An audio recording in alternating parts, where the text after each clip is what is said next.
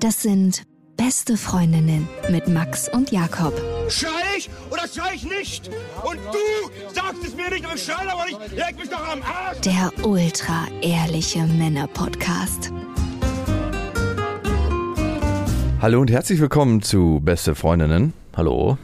Ein Kumpel von mir meinte letztens, dass er eine Frau gebimst hat und die war so ultra radikal eingestellt, so was ich auch gut finde, ne? In Sachen feministisches Gedankengut. Möchtest du das hier wirklich besprechen? Ultra radikal. Ich fand's super und er meinte, er testet jetzt mal was. Was? Bitte nicht. Die hatten ihr erstes Mal, die haben sich das erste Mal gesehen, haben miteinander geschlafen und er meinte, er testet jetzt mal was und hat sich den Orgasmus extra verkniffen. Nein. Nur aber einmalig oder mehrfach? Nee, nee, die hatten mehrmals miteinander Sex und er hat sich extra jedes Mal den Orgasmus verkniffen. Und er wollte mal schätzen, Was wollte er denn da testen? was das mit ihr macht. Und du hast so richtig gesehen, meinte er, wie sie ge gejapst hat und eigentlich fragen wollte, warum bist du denn nicht gekommen? Sie es aber verkniffen hatte, weil das nicht zu ihrem Weltbild gepasst hätte. Wieso darf man das nicht fragen als Feministin? Darf man schon fragen, aber es ist ja nicht die Aufgabe der Frau, den Mann zum Kommen zu bringen und umgekehrt ist es auch nicht die Aufgabe des Mannes, die Frau zum Kommen zu bringen. Jeder muss sich für sein eigenes Vergnügen. Aber man darf doch mal nachfragen. Nee, das war ihr nichts nachzufragen. Du hast es richtig gemerkt, meinte er. Die haben auch später drüber gesprochen, das aufgeschlüsselt und er meinte so, yo, 1 zu 0 für dich. Ach so, aber sie ist, kann mit sowas auch gut umgehen. Das ist jetzt keine. Ah, nee, die Ah. kann damit schon ganz gut umgehen, aber ich fand es so richtig witzig, als er es erzählt hat. Aber ist dir das mal aufgefallen, wenn du als Mann nicht kommst, was ich ja manchmal habe, dass die Frau anfängt und das ist mir irgendwie so ein Rätsel, weil als Mann machst du das ja auch nicht, wenn die Frau nicht kommt, dann sagen, woran hat es jetzt gelegen? Also klar, sollte man vielleicht öfter mal fragen, aber Woran hattet ihr lesen? woran hat er denn jetzt gelegen? Dass Frauen sich viel verpflichteter dem Orgasmus des Mannes gegenüber fühlen, als Männer dem Orgasmus der Frauen gegenüber. Ja, habe ich schon ähm, erlebt. Ich habe mir da aber nicht so viel Gedanken darüber gemacht, einfach deswegen, weil ich immer dachte, okay, der, für den Mann ist es ja auch weitaus einfacher zu kommen, rein mechanisch, als für die Frau. Deswegen war ich immer so, ja, mich braucht man nicht fragen, wenn ich nicht komme, weil dann hat es diesmal halt einfach. Woran hat er denn gelegen? hat, hat halt einfach heute ein Jahr nicht gelegen, war halt, sollte halt einfach nicht sein und es kommt auch sehr, sehr selten vor. Also es ist, Ja, äh, wie Ich hatte eine- aus ich- wie viel Mal? ich hatte mal eine Freundin, die, der so wichtig war, das stimmt schon, dass sie mich jedes Mal richtig abgemolken hat. Und wenn es dann nicht geklappt hat, dann danach kam, hey, was ist denn los? Was war denn diesmal? Stimmt irgendwas mit uns nicht? Also auch sofort gleich das auf unsere Beziehung Das, bezogen das hat. machen, habe ich das Gefühl, fast alle Frauen. Und umgekehrt, wenn ich das gemacht hätte, dann wäre ich mit keiner Frau heute zusammen gewesen, weil nicht jede Frau ist dir immer gekommen, auf gar keinen Fall. Sehr oft nicht. Ich hatte zum Beispiel eine Freundin, die ist nie bei Penetrationssex gekommen. Das wäre ja. Äh, Ganz ehrlich, es gibt viele Frauen, die Eben. nicht bei Penetrationssex kommen, wenn sie sich nicht selber dazu Also, anfassen, aber zum die Beispiel. ist wirklich nie, nie, nie, nie bei Penetrationssex gekommen. Also das war für sie wie so ein. ja gut, man muss auch sagen, entweder kommt eine Frau bei Penetrationssex oder nicht. Ja, nee, ich hatte schon beides. Das, Das ist, ist mal so ganz selten bei Penetrationssex gekommen? ja, nicht ganz selten, aber das ist mal so 50-50. Ja, gut, ja, 50-50, fair enough. Also es hat ja auch viel mit der Stimmung zu tun, Genau. mit dem Vorspiel. Also es gibt ja ganz, ganz viele Faktoren. Hattest du eine Frau, die öfter gekommen ist als du selber? Mm, Ja, war aber immer oh nein, niemals. nein, nein, Nee? nein. Also ich hatte eine Frau, die ist so ultra leicht gekommen, das kannst du dir wirklich nicht vorstellen. Du hast ihn reingesteckt, so drei, vier Mal hin und her und es war schon so, ich komme. Nein. Doch, die ist so vier, fünf Mal beim Sex gekommen. Das war super. Ja, es war aber schon so, selbst bei unserem ersten Mal, was wir in der ersten Nacht hatten, ist sie gekommen. Zwei oder drei Mal. Ging es danach weiter oder war dann vorbei? Die konnte immer direkt weitermachen. Weil das ist ja der Riesenvorteil bei Frauen, bei vielen Frauen, dass ein Orgasmus nicht unbedingt damit zusammenhängt, dass man, dass sie dann sagen, okay, das ist vorbei. Und bei Männern oft allein die Haltbarkeit des äh, Lachses nicht mehr vorhanden ist. Also, dass es nicht nur mechanisch bei Männern nicht mehr funktioniert oft, sondern äh, dann auch äh, die Lust verschwindet. Und glücklicherweise habe ich es bei Frauen oft erlebt, dass der Orgasmus dann eher noch zu mehr Lust führen kann. Also dass wie so ein, dass der erste Orgasmus danach so, jetzt geht's erst richtig los, jetzt bin ich warm gefahren. ja, ja. Also und dann manchmal auch der zweite und dritte Orgasmus viel leichter ist. Ja, kommen kann, genau. Ja. Und auch wenn der nicht kommt, es auch völlig in Ordnung ist. Und auch wenn eine Frau gar nicht kommt, das bei vielen auch in Ordnung war. Also es ist jetzt nicht so, dass, klar, Klar. natürlich hat man als Mann, oder hatte ich als Mann immer das Bedürfnis, dass die Frau natürlich auch kommt, gerade wenn man selber gekommen ist oder selber äh, sehr schnell dazu kommt, wenn man es auch darauf anlegt. Aber auch ich habe in der Anfangsphase, als ich zum, angefangen habe mit Daten, sehr schnell kapiert, dass es nicht unbedingt so ist, dass eine Frau wie ein Mann immer gleich bei jedem Mal Sex kommt, sondern dass es auch ganz Wow. natürlich ist. Ja, gut. Sherlock? Naja, wie war das denn für dich am Anfang nach dem ersten Mal? So die erste Anfangszeit, hast du da nicht auch gedacht? Also ich dachte das, okay, bei mir funktioniert es nach Schema F, easy peasy.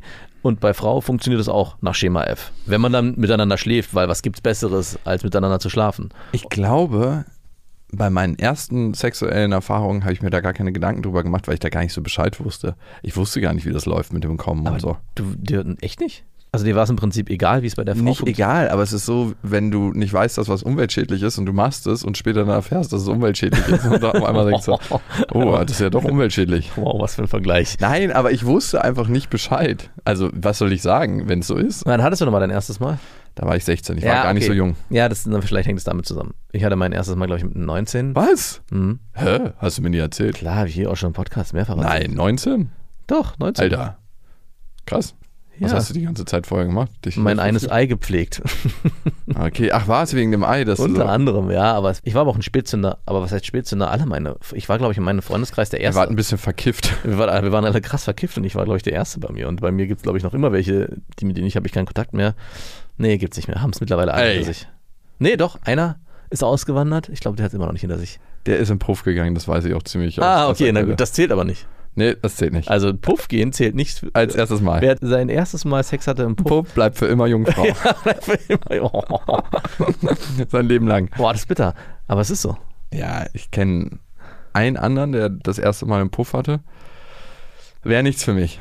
Und da ich ja mein erstes Mal erst mit 19 hatte, war ich da schon im Alter, wo ich mir auch Gedanken drüber machen konnte, wie das ist, für die Frau zu kommen. Also, dass es vielleicht auch wichtig ist, dass beide zu ihrem Höhepunkt kommen.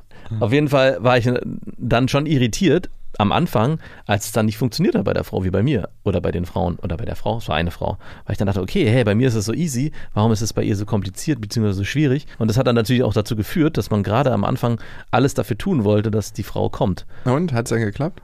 Hm, Nicht so richtig. Ich habe nämlich auch natürlich nicht am Anfang mich getraut zu fragen, was zu tun ist, sondern habe einfach mein Ding durchgezogen und gesagt, härter ist besser, schneller ist besser, all diese Sachen, die, Schneller ist nicht härter. und die bei mir funktioniert haben, haben natürlich bei der Frau überhaupt nicht funktioniert. Ja, ich glaube, da muss man als Mann manchmal hinterkommen, dass nicht nur weil es sich für einen selber geil anfühlt, für die Frau gerade geil anfühlt. Und wann kam es bei dir, dass du dann gesagt hast, okay, nicht nur ich, sondern auch die Frau? Bei meiner ersten längeren Freundin, die hatte ich mit 18. Ja, Mit der war ich dann zweieinhalb Jahre zusammen. 17,5 glaube ich war ich, als ich mit der zusammengekommen bin. Und da war es dann so, dass ich mir darüber ge Gedanken gemacht habe, was für sie schön ist und was für mich sich gut anfühlt. Und wir haben eigentlich richtig schnell den Draht rausgehabt. Ich erinnere mich, glaube ich, beim vierten oder fünften Mal ist sie dann das erste Mal gekommen. Und das war so ein richtig krasses, erhabenes Erlebnis. Also so richtig so, dass ich dachte so, ah ja, okay, so fühlt sich Sex wirklich an. ah, was habe ich hier eigentlich die letzten zwei Jahre getrieben? Ja, tatsächlich. Also die ersten Male waren bei mir wirklich, dass ich währenddessen nachgedacht habe und gegrübelt und ganz woanders war und immer rein und raus und rein und raus. Aber ich habe richtig gemerkt, dass ich gedanklich und eigentlich fast auch körperlich gar nicht so richtig dabei war bei dem Gefühl. Ja. Es ist so, dass du massiert wirst, aber irgendwie gedanklich so abschweifst, dass du gar nicht realisierst, dass sich da jemand gerade knetet. Ja. Und das ist immer ein ganz, ganz schlechtes Zeichen, finde ich, für mich, wenn ich gedanklich zu krass beim Sex abschweife. Wenn ich nicht bei der Frau bin und bei dem Erlebnis, was ich gerade habe. Passiert das so krass bei dir? Äh, Bei manchen Frauen passiert das schon bei mir. Wo schweifst du denn dann hin? Also ich bin manchmal bei der Arbeit dann Wirklich? oder dass ich mir denke so, oh, gefällt dir das jetzt gerade so, wie es ist? Ja, dann bist du ja sogar noch ein bisschen dabei. ja, stimmt. Also in dem Moment, wo du sagst, ja, könnte man hier vielleicht was optimieren, dann bist du ja wenigstens noch bei der Sache. Ja. Aber so richtig wegschweifen, so zur Arbeit oder in den nächsten Urlaub, also es, nee. Ja, ich erinnere mich noch auch an den ersten Orgasmus, den sie hatte. Also ich erinnere mich an Wirklich? den ersten Orgasmus, den ich jemals bei einer Frau erzeugt Echt? habe. Ja, sie lag in ihrem Badezimmer auf dem Teppich und wir haben es in Missionarstellung gemacht. Und ich erinnere mich noch, dass ich genau, als ich nach rechts geguckt habe, so die Rohre, die unterm Waschbecken immer sind, sehen konnte dabei. Ich erinnere mich eigentlich an alles, dass der Boden recht rutschig war, wie sie gestöhnt hat und welche Stellung ich in ihr hatte, damit sie kommen konnte. Und ich glaube, wenn man sich so ein paar Sachen merkt, gerade als Mann, es gibt ja so ein paar Sachen, die funktionieren für viele Frauen richtig gut, ne? Mhm. Also mehr mit Druck arbeiten als mit schnellen Bewegungen. Also ich kenne wenig Frauen, die durch Pornosex kommen. Mhm. Nee. Also dieses bam, bam, bam, bam, bam, bam, bam. Das kann mal ganz geil sein, aber dass es einen Orgasmus auslöst, habe ich jetzt noch nicht so wirklich erlebt. Also habe ich es erlebt? Vielleicht bei der einen, die so leicht gekommen ist, ne? Ja. Die, die, also da Ja gut, bei der war es eigentlich auch egal. ja, das war also wirklich, also anwendet. Darfte man nicht zu doll pusten. genau. ja, die konnte auch kommen, ohne sich äh, zu berühren. Boah, nice. Doch. Also mit Kontraktion, die hat ihre eigene Punani kontrahiert. Konnte sie auch durch Meditation kommen, einfach nur sitzen? Ne, aber feuchte Träume kann jeder. Also eigentlich kann Ja, feuchte jeder. Träume ist aber im nicht bewussten Zustand. Ja, das stimmt. Aber das finde ich ist immer das Krasse, wenn man sich so fragt, so, oh Gott, wie kann das passieren, dass man ohne anfassen? Alter, kann jeder, heißt feuchte Träume. Hast du mal überlegt, ob das möglich wäre bei dir selber, dass du nur durch Meditation und die Kraft der Gedanken zum Höhepunkt kommst? Ja, ziemlich sicher. Also würde funktionieren. Also gerade bei mir, wo es physisch, mechanisch halt manchmal ganz schön viel Abrieb braucht, oder Reibung, nicht Abrieb. Einvernehmlich, Abrieb, wir sind halt auf jeden Fall. Abrieb, das ist, klingt so ein bisschen so, als ob ich über so eine Apfel reibe. äh, da ist Blutorange drin in dem Apfel-Karottensalat. Grobe Flocken. Nein.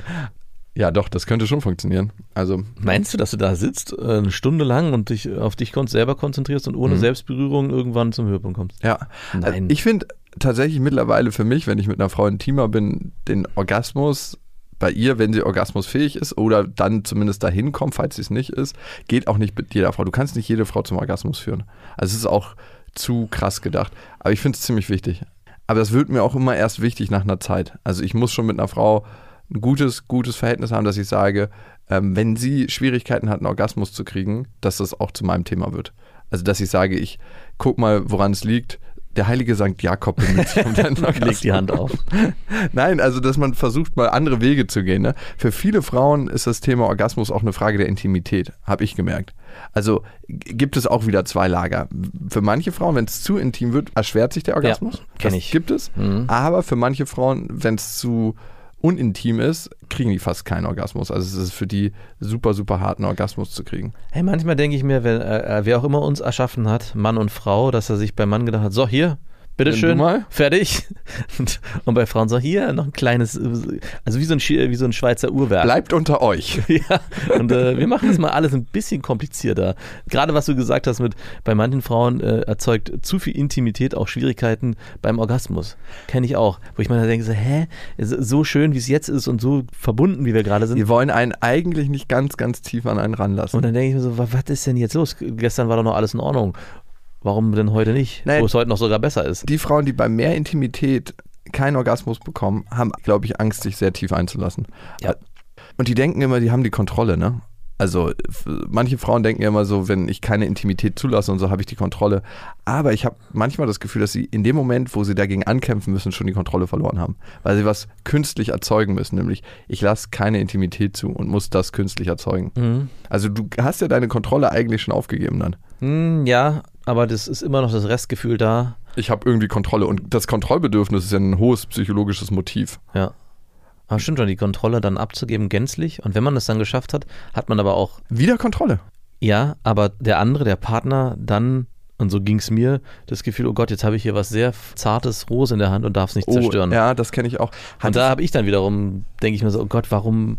Also es gab das ein, zwei Mal, wo ich das Gefühl hatte, dieser Verantwortung will ich eigentlich gar nicht tragen. ich weiß, was du meinst, Und bin dass dann selber was Schweres hat, ne? Genau, und bin dann wieder zu- selber zurückgesprungen und habe dadurch natürlich genau das gemacht, was ich, wovor die Frau Angst hat, Ja. nämlich sie verletzt an dem Punkt, wo es am meisten wehtut. Jetzt dann- hast du dich mir hingegeben mit allem, was du hast Ja, und mir ist es eine zu große Last. schön gereimt. Ich weiß genau, was du meinst und es muss eine richtige Verbindung zu der Frau schon da sein, sonst wird diese Hingabe zu einer Last. Ja. Und es ist so krass manchmal, wie wir Männer das als Verantwortung dann nehmen, weil am Ende muss man schon sagen, Stimmt. ist jeder für sich verdammt nochmal selbst verantwortlich. Also das Problem liegt dann eigentlich dann beim Mann, dass man sich dann verantwortlich fühlt für diese Und jetzt hat sie sich mal aufgemacht nach Ja. so langer Zeit und davor war sie immer verschlossen. Darum hat sie das Leben geführt, was sie geführt hat. Und jetzt fühlt sie sich das eine Mal richtig offen und verletzlich. Da darf ich sie nicht verletzen. Ist auch Und- unfair irgendwie. Ja. Wenn du es so sagst. Nee, da brauchst du dir gar nicht anziehen, den Schuh. Nee, also, du bist dafür Thema. nicht verantwortlich. Klar, also solltest du immer mit ihr so umgehen, dass ähm, es menschlich fair ist und gut, aber du bist nicht dafür verantwortlich. Und jetzt kommen wir zurück auf den Orgasmus des Mannes. Frauen, ihr seid nicht für den Mann verantwortlich. Ihr seid nicht für seinen Orgasmus verantwortlich. Und Bitte auch nicht den Selbstwert daraus ziehen. Genau, das habe ich immer das Gefühl, dass der Selbstwert der Frau viel stärker an den Orgasmus des Mannes geknüpft ist, als Mhm. der Selbstwert des Mannes an den Orgasmus der Frau. Das darf sich gerne ändern in unserer Gesellschaft. Ja. Spätestens in 20 Jahren möchte ich das nicht mehr haben. Dann möchte ich nur noch Männer sehen, die mit keinem Selbstwertgefühl durch die Straßen rennen und sagen, oh nein, ich habe sie nicht zum Kommen gebracht dieses Mal. Und dann in, in Männer-Selbsthilfegruppen sich aufhalten und darüber diskutieren, wie sie es denn schaffen könnten, ihre Frauen zu befriedigen. Also der Wert der Frau hängt nicht vom Orgasmus des Mannes ab. Auch wenn manche irgendwie sich so verhalten, habe ich das Gefühl, wo ich immer denke, so, Alter, lass, lass mich doch mal chillen. Wenn ich nicht komme, komme ich nicht. Ich verstehe es ja auch, wo es herkommt, weil es bei Männern oft sehr einfach sein kann und eigentlich immer sehr einfach ist. Also es gibt wenig, glaube ich, aus den Erfahrungen, die ich gemacht habe, von Kumpels, die mir Sachen erzählt haben, die irgendwie gesch geschildert haben, boah, ey, bei mir ist es wirklich hart und schwierig. Also ich kenne einen, aber der Rest bei denen war es so Warum zeigst du auf mich? easy, easy peasy. Und Ich kann auch nichts dafür. und da ist es natürlich so, dass natürlich eine Frau in dem Moment, wenn sie diese Erfahrung macht, hey, bei Männern ist es super easy, dass die kommen mit allen, die ich geschlafen habe. Und wenn dann mal einer dabei ist, der nicht kommt, dann sofort zu denken, okay, es muss an mir liegen. Weil alle Männer kommen ja so ganz einfach. Und wenn der jetzt nicht ganz einfach kommt, dann liegt es an mir. Ja. Weil der wird wahrscheinlich bei allen anderen Frauen easy. Easy peasy, Und komm. da ist genau der Fehler, weil auch hier, es gibt natürlich auch Männer und Ausnahmen bestätigen die Regel, die nicht einfach kommen. Und dann Ja. hat es nichts mit der Frau zu tun, sondern einfach mit dem Mann, der da ein bisschen unsensibler ist. Wahrscheinlich. So, die Folge heißt ja eigentlich, mein Freund stinkt. Wie wir da noch hinkommen, bin ich mal gespannt. Genau so, einfach trocken rein. Es hat uns eine Hörerin geschrieben und die hat geschrieben an beste.bestefreundin.de. Luisa heißt sie. Sie hat das Thema, dass sie mit ihrem Freund jetzt seit einem Jahr zusammen ist. Sie haben vorher in einer anderen Wohnung gewohnt und jetzt wohnen sie in der ersten gemeinsamen Wohnung. Und da ist das Badezimmer sehr, sehr nah am Wohnzimmer. Das heißt, man hört alles, was da drin passiert.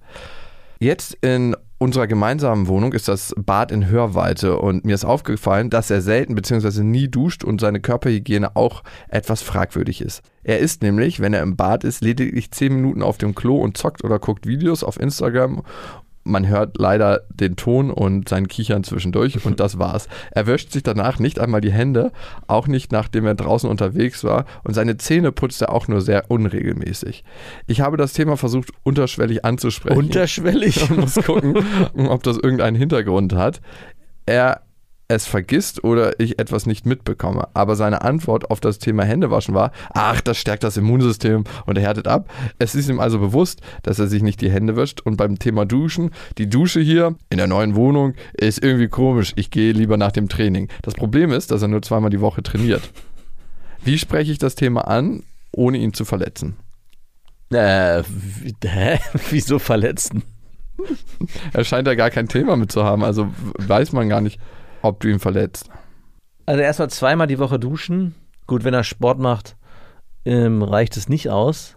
Also drei bis viermal finde ich äh, ist äh, Also wenn er sich jetzt richtig waschen würde, Ja. ne, dann wäre es. Früher haben die Leute, meine Mutter meinte auch noch, es gab einmal in der Woche Badetag, sonst hat man sich gewaschen.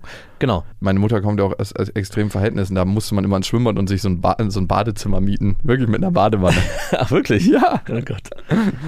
Also äh, weil ich so ein bisschen weg will von diesem, äh, das war früher auch bei mir und Kumpels so jeden Tag duschen, manchmal sogar zweimal, was eigentlich völlig übertrieben ist. Also, ich klar, es merke das auch. Ne? Ich bin jetzt gerade mit einer Frau, die duscht jeden Tag zweimal. Boah, wirklich, ah, ey. Und ich merke das richtig, dass ich sie manchmal darum bete, nicht zu duschen, Ja. weil ich sie ja sonst nicht riechen kann.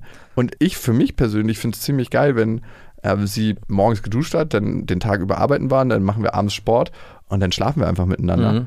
weil ich meine, das ist jetzt kein alter Schweiß, der ist jetzt nicht sechs Tage alt oder Nee. so. Ich leck jetzt auch nicht gerne so Festival-Pulanis. so, so, so, so Africa Burn, zwei Wochen am Stück äh, draußen in der heißen Wüste und dann kommt die zurück und sie so, oh, schmeckt trocken. Ja, das so nicht, aber ich finde es schon gut, wenn man eine Frau zumindest, wenn man so merkt, dass es so ihr eigenes. Bei manchen Frauen mag ich es auch morgens so. ja, Nicht bei allen. nein. Aber generell ist Duschen jeden Tag oder zweimal am Tag. Also zweimal am Tag brauchen wir uns nicht drüber unterhalten. Nee. Das ist einfach absoluter Abfuck für die Haut. Und einmal am Tag kommt auch auf die Jahreszeit an und auf das, was man macht und welche Arbeit man auch vollzieht. Also wenn jemand so Ja, eine, also ich finde schon wichtig, sich jeden Tag zu waschen. genau, waschen finde ich auch wichtig. Ja. Und vielleicht sprichst du das einfach mal ganz klar an, Luisa. Also nicht nur vielleicht, sondern weil sie überlegt jetzt nach dem Jahr Schluss zu machen mit ihrem Freund, weil sie das so ankotzt. Und die Chance muss man ihm geben, zu sagen, Also, hey, ich wow, habe dass sie ein Jahr lang mit ihm zusammengeblieben ist, ohne das einmal Sie hat es nicht so krass bemerkt, bis sie die. Ah. Also, Aber das geht ein bisschen in die Richtung, jetzt, was ich gerade gesagt habe, dieses mit jedem, er duscht jetzt zweimal die Woche nach dem Sport, das ist mir, wäre mir auch zu wenig. Aber es gibt halt auch einfach Menschen, und das wäre jetzt mal die Frage, das hat sie ja nicht geschildert, dass die auch sehr schnell unangenehm riechen oder halt die öfters duschen müssen aus Gründen, dass sie mehr Schweiß produzieren als andere oder auch ja ein, ein schneller Körpergeruch anziehen. Und deswegen wäre das hier die Frage, ob du ihn vorher als unangenehm wahrgenommen hast. Und das spielt so ein bisschen in das rein, was äh, Jakob gerade erzählt hat, dass er es auch manchmal ganz angenehm findet, wenn eine Person so riecht, wie sie halt natürlich riecht. Durch, ja, dazu gibt es leider noch einen Satz. ja, Also zu dem Zähneputzen, dass er das sehr ja unregelmäßig da brauchen wir nicht drüber reden. macht, ähm, findet sie schon schlimm genug. Und wenn er dann versucht, ähm, ihr die Zunge in den Hals zu stecken und ihr seine Hände ins Gesicht zu machen, dann hat er einfach nur noch Ekel und will weg. Ja, okay, na gut, da brauchen wir nicht drüber Also, ganz ehrlich, Luisa, also einfach ansprechen. Das Ding ist eh schon gelaufen. Dass du mit dem Typen überhaupt noch zusammen bist. Ey, Wow. wie. Ah, Also oh. Körperhygiene ist so, so, es gibt ja die Maslow'sche äh, Bedürfnispyramide. Und Körperhygiene ist das, das Betonfundament der Maslow'schen Bedürfnisse. zumindest für Beziehungen. Also wenn das nicht Ja, gegeben ist, braucht safe. man nicht drüber reden. Naja, ich meine, ganz ehrlich, wenn man jemanden schon nicht so ger gerne riecht. Ja. Also, es gibt Frauen, und das ist super, super selten bei mir, die ich morgens vor dem Zähneputzen schon küsse. Ugh. Also ich putze mir immer gerne gleich morgens die Zähne. Ich weiß nicht, ich habe so ein Bedürfnis. Mhm. Ich bin auch Frühaufsteher. Also ich wach morgens immer ziemlich früh auf und stehe dann schon mal auf und esse einen Apfel und äh, trink was und gucke mir den Sonnenaufgang an und ja, putze mir dann halt die Zähne und mache mich fertig und komme manchmal dann noch zurück ins Bett. Und es gibt ganz, ganz wenig Frauen, ich würde sagen, es waren so vielleicht vier oder fünf in meinem Leben, die ich morgens vor dem Zähneputzen küsse. Mhm. Mit Zunge und allem. Ja, auch mit Zunge. Also nicht nur Ich habe es nicht gecheckt ganz lange, weil meine Schwester das immer gesagt hat, dass sie alle ihre Freunde morgens vor dem Zähne und ich weiß, dass da so ein paar Feierkollegen dabei waren, die dann auch schön ein Bierchen getrunken haben und eine Zigarette geraucht haben. Also es ist ja jedes Mal so, als ob ein Iltis auf deiner Zunge übernachtet, wenn du Zigaretten rauchst und Bier dazu trinkst. Also ich rauche ja selber nicht, aber ich stelle es mir einfach absolut widerlich vor. Wenn ich mit Kumpels im Zelt geschlafen habe, die geraucht und getrunken Ja. haben, musste ich fast den morgens in den Hals brechen. So eklig war das. Aber das sind jetzt auch nicht Frauen, die ich morgens küsse, wenn die saufen und Nee. Zigaretten rauchen. Also, aber es gibt so ein paar, wenn die Intimität groß genug ist, dass ich das gerne mache. Also äh, ich finde es auch in der Beziehung ganz wichtig zu sagen, auch also ich habe das auch oft, das, oder meine Frau sagt mir es auch ganz oft, nicht ganz oft, sondern äh, wenn wir irgendwie intim werden äh, und sagen, hey, du hast das letzte Mal gestern geduscht, äh, bitte geh mal duschen oder so. Also das, oder ich selber sage, ey, Moment, ich möchte nicht, äh, ich würde gerne erstmal duschen gehen. Also dass man schon selber sich für sich eigentlich so ein Du hast dich eigentlich als so einen Abend eingestellt, wo du deine Figuren anmalst. genau, Und dann wurde eine andere Figur gepoliert. Und dass man auch in der Beziehung für sich dann einen Status äh, erreicht hat, wo man selber sagt, okay, das unter diesem Level kommt. Das ist hier die Schmerzgrenze. Passiert es einfach nicht. Und jeder für sich auch erkennt und auch den Mut hat zu sagen, hey, nee, Lecken kann ich dich nicht mehr, aber Penetrationssex geht. geht gerade noch so. Geht es dir nicht auch so? Also, dass du dann auch mal sagst, ey, ich würde mir wünschen, dass wir erstmal beide duschen gehen. Also, es kommt selten Ja, vor. also bei Frauen, ich bin nicht mit Frauen, wo ich sage, du, ich würde mir wünschen, dass du vorher mal duschen Nee, gehst. eben. Also Ähm, d- dieser Satz wird eher- sehr selten ausformuliert, wenn überhaupt, weil er eigentlich gesetzt ist. Also dass Ja, also beide für sich sagen, okay, ich, es gibt einen bestimmten Status, wenn der nicht eingehalten ist, dann gibt es auch keinen Sex. Naja, ich war aber tatsächlich mit einer Frau noch nie zusammen, also in einer Beziehung, wo ich sage, die hatte irgendwie komische Hygienestandards. Es war eher so, dass ich öfter zu den Frauen sagen musste, ey, beruhig dich mal, du brauchst nicht jedes Mal vom Sex duschen. Ist es mir jetzt nicht so wichtig. Also ich will dich auch riechen und so. Ich hatte ja mal, äh, Freundin ist vielleicht ein bisschen viel gesagt, aber eine Affäre, die hat sich immer gewünscht, dass ich irgendwie Sport mache oder joggen Ja. gehe. Und dann hat sie die Decke über uns gezogen beim Sex und ist da wirklich so ein nasses, triefendes Zelt entstanden. das habe ich wirklich gehasst. Ich habe da bestimmt immer so anderthalb Liter beim Sex verloren, weil die wollte, dass ich immer über ihr liege und auf sie rauftropfe. Und dann hat sie sich halt den Schweiß so verschmiert an ihrem Körper. Geil. Ich finde, es kann schon geil sein, wenn man mit einer Frau zusammenschwitzt, weil man sich halt so krass anstrengt beim Bimsen. Aber so, dass nur einer schwitzt und der andere faul wie so ein Seestern unten liegt, das geht nicht. Ah, war sie faul? Sie war faul. Sie wollte einfach nur äh, richtig schön voll geduscht werden. Ah, sie wollte sozusagen das Gefühl haben, sie hätte Sport gemacht. Sie wollte genau Fremdschweiß. Fremdschweiß. Nicht Fremdscham, sondern Fremdschweiß. Also, was gar nicht geht, nicht konsequent die Zähne putzen. Also da brauchen wir echt nicht drüber reden. Zweimal am Tag muss sein. Dann das Duschen, die Körperhygiene, Zähne, äh, Hände, Hände waschen nach. Toilettengängen. Alter, wo leben wir? Vielleicht hat er das nicht so richtig beigebracht. Ja, das war auch mein erster Gedanke. Mama hat, nichts, hat ihm nicht das beigebracht, dass er sich waschen soll. Ja, also vielleicht ist er da nicht so richtig rangeführt worden. Dass du überhaupt mit ihm Sex hattest? Hasst, hasst bitte. Sorry. Ja, also Luisa, einfach ansprechen, sagen, das ist dir wichtig. Wenn du möchtest, dass ich mich körperlich nicht abgestoßen fühle, vielleicht ist es noch ein bisschen niedrigschwelliger als angezogen. Dann lass uns das bitte machen. Regelmäßige Körperhygiene, auch wenn du mich ins Gesicht fest. Du kannst machen, was du willst, aber sobald du mich anfasst, müssen die und die Standards gegeben sein. Ja. Also er kann ja machen, was er will. Und dann kann er sich aussuchen, ob er sich wäscht oder nicht.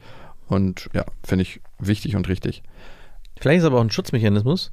Vielleicht will er auch gar keinen Sex mehr mit ihr haben und wäscht und duscht sie deswegen extra nicht. Ach Quatsch, was für ein Bullshit. So, wir haben noch eine andere Mail gekriegt, am beste at bestefreundin.de. Show hat uns geschrieben, aber bevor wir zu Show kommen und ihrem Thema, was mit vielleicht Anziehung zu tun hat, der Hinweis, ihr könnt ja diesen Podcast abonnieren auf dieser, auf Amazon Music, auf Apple Podcast, auf Spotify und bei Apple Podcast freuen wir uns besonders, wenn ihr eine Bewertung hinterlasst. Also das geht ganz fix, ein bis fünf Sterne oder auch was Geschriebenes. Dann können wir mit euch ein bisschen in Interaktion treten und sehen, was ihr von diesem Podcast haltet. Wir sind auch auf Instagram am Start. Äh, Ich habe ab und zu mal so ein bisschen Instagramisches Bulimie, dass ich sehr, sehr viel poste an einem Tag und dann irgendwie gefühlt zwei Wochen gar nicht und dann wieder sehr, sehr viel und dann wieder gar nicht.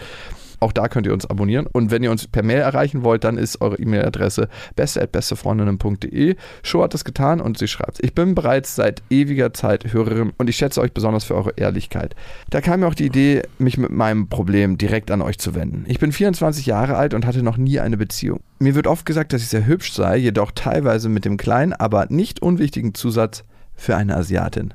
Aufgewachsen in DE wurde ich als Kind oft mit Hänseleien konfrontiert, welches sich auch auf mein Selbstbewusstsein stark ausgewirkt hat. Deswegen war ich umso überraschter, als sich nach meiner Schulzeit immer mehr Männer für mich interessierten. In meinem Kopf fühlte ich mich immer noch wie die anders aussehende Außenseiterin. Doch zu meinem Problem. Das Interesse der Männer teilt sich in zwei Lager. Da gibt es zum einen die Männer, für die ich nur ein kurzes Abenteuer bin und in die ich mich oftmals verliebe. Und zum anderen gibt es die Männer, die wohl irgendeinen Fetisch mit asiatischen Ländern hegen, beim Date stundenlang über Asien reden und sich augenscheinlich in mich verlieben.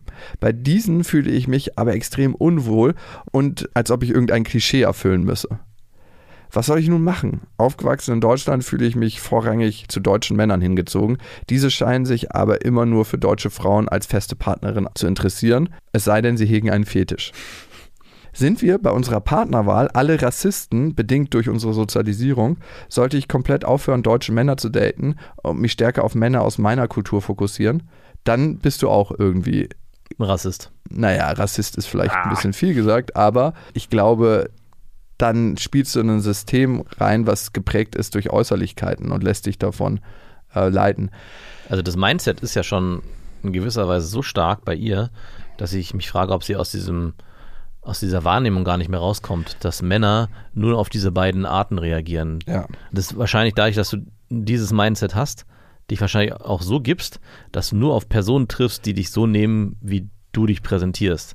Und ich glaube, da liegt auch so ein bisschen das Problem des Ganzen. Wie brichst du aus dieser Denke wieder aus? Also wie schaffst du es, eben nicht in diesen Modus zu kommen, hey, ich kann nur noch asiatische Männer daten, weil die es ernst mit mir meinen, weil bei Kaukasiern ich oft das Gefühl habe, dass sie nur das eine oder das andere wollen.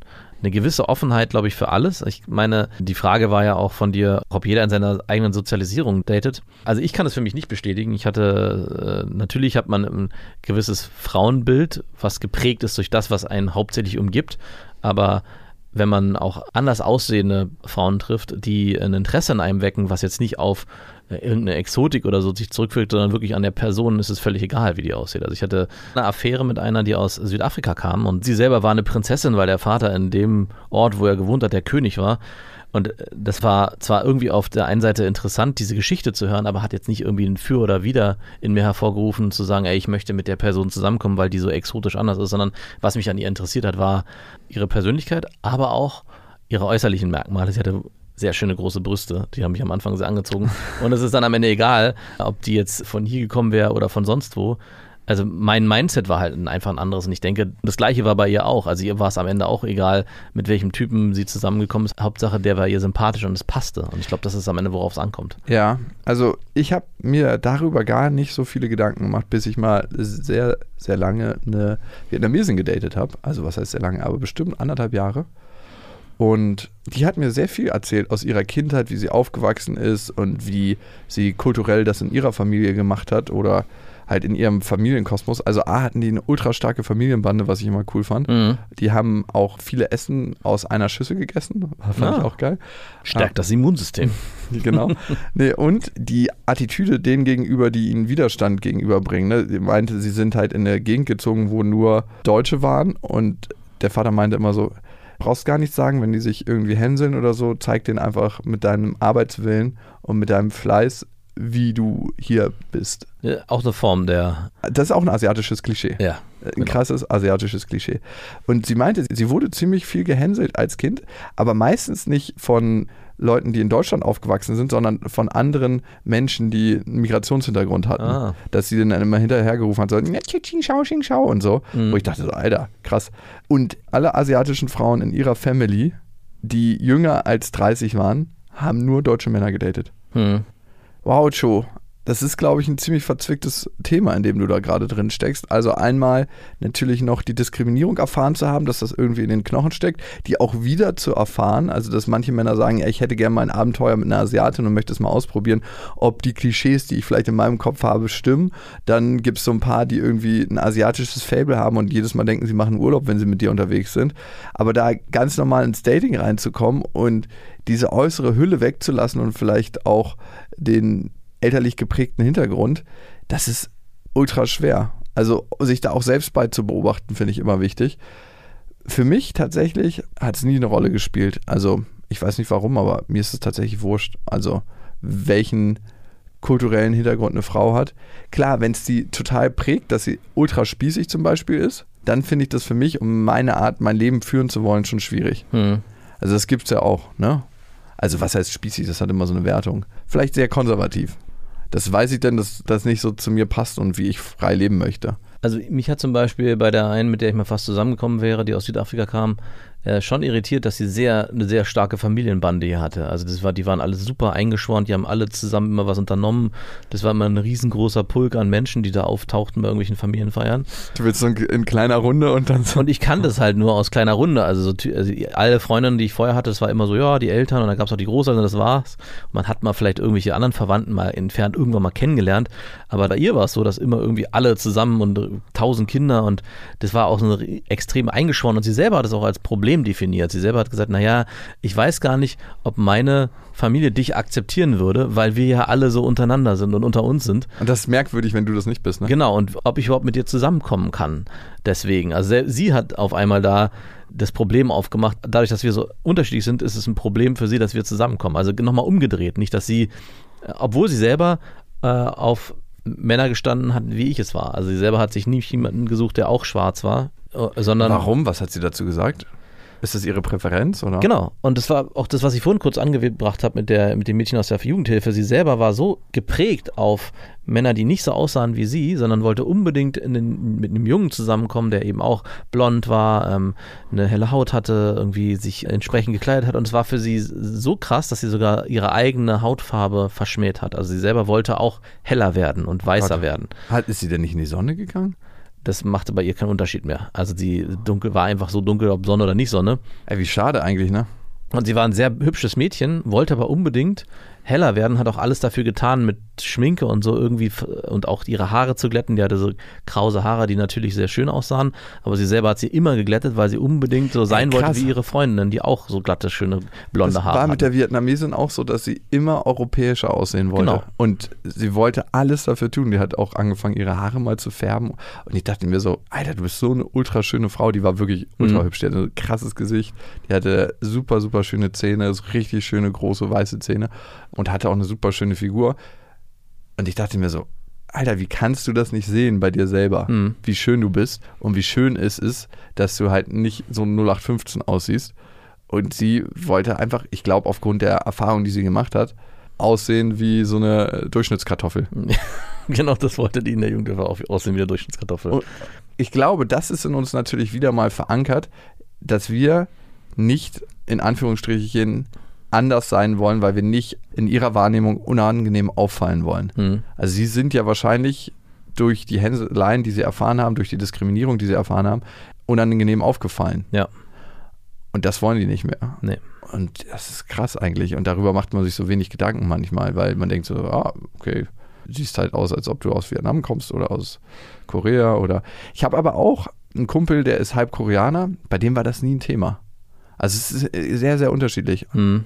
Und der hat alles durch die Bank weggedatet. Jawohl. Am Ende, finde ich, sollte es keine Rolle spielen und ähm, wahrscheinlich ist es sozialisiert. Ziemlich sicher ist es sozialisiert. Und uns von unserer Sozialisierung, die sehr, sehr tiefprägend ist, zu trennen, das ist eine Lebensaufgabe teilweise. Schon. Und vielleicht für dein eigenes Dating-Game, man kann sich ja auch zum Beispiel langsam mal kennenlernen und dann erstmal gucken, was steckt da für ein Mensch hinter. Mal fernab von der äußeren Hülle, die ich sehe. Was Mhm. steckt da für ein Mensch hinter und möchte ich diesem Menschen begegnen oder nicht? Ja. Und vielleicht machst du es davon abhängig. Und dazu gehört wahrscheinlich auch noch mehr herauszufinden, wer du bist und wer du sein willst. Und nicht dich in irgendwelche Rollenmuster reinpressen zu müssen, nur damit du in irgendeiner Form akzeptiert wirst oder auch auf dem Datingmarkt angenommen wirst. Und ich glaube, das ist das der erste wichtige Schritt, zu sich zu stehen und zu dem, wer man ist. Und das völlig unwichtig ist, was andere von einem denken. Ja, das ist immer leichter gesagt als getan. Klar. Das ist die zweite wichtige Aufgabe im Leben. Drauf zu scheißen, was andere von einem denken. Aber hey, das ist auch ein Lebensweg, finde ich. Vielleicht sollten wir uns mal zu dem Thema jemanden einladen, der ein bisschen besser darüber reden kann, damit wir nicht so darüber stolpern. Ja, finde ich eine gute Idee. Finde ich eine sehr, sehr gute Idee. Und vor allem, wie es ist auch. Wie es wirklich ist. Ja. Nicht von zwei weißen Cis-Männern. Eigentlich das Allerhässlichste, dass wir darüber reden. Das ist wirklich das Allerhässlichste. Das waren Beste Freundinnen mit Max und Jakob. Jetzt auf iTunes, Spotify, Soundcloud, dieser YouTube und in deinen schmutzigen Gedanken.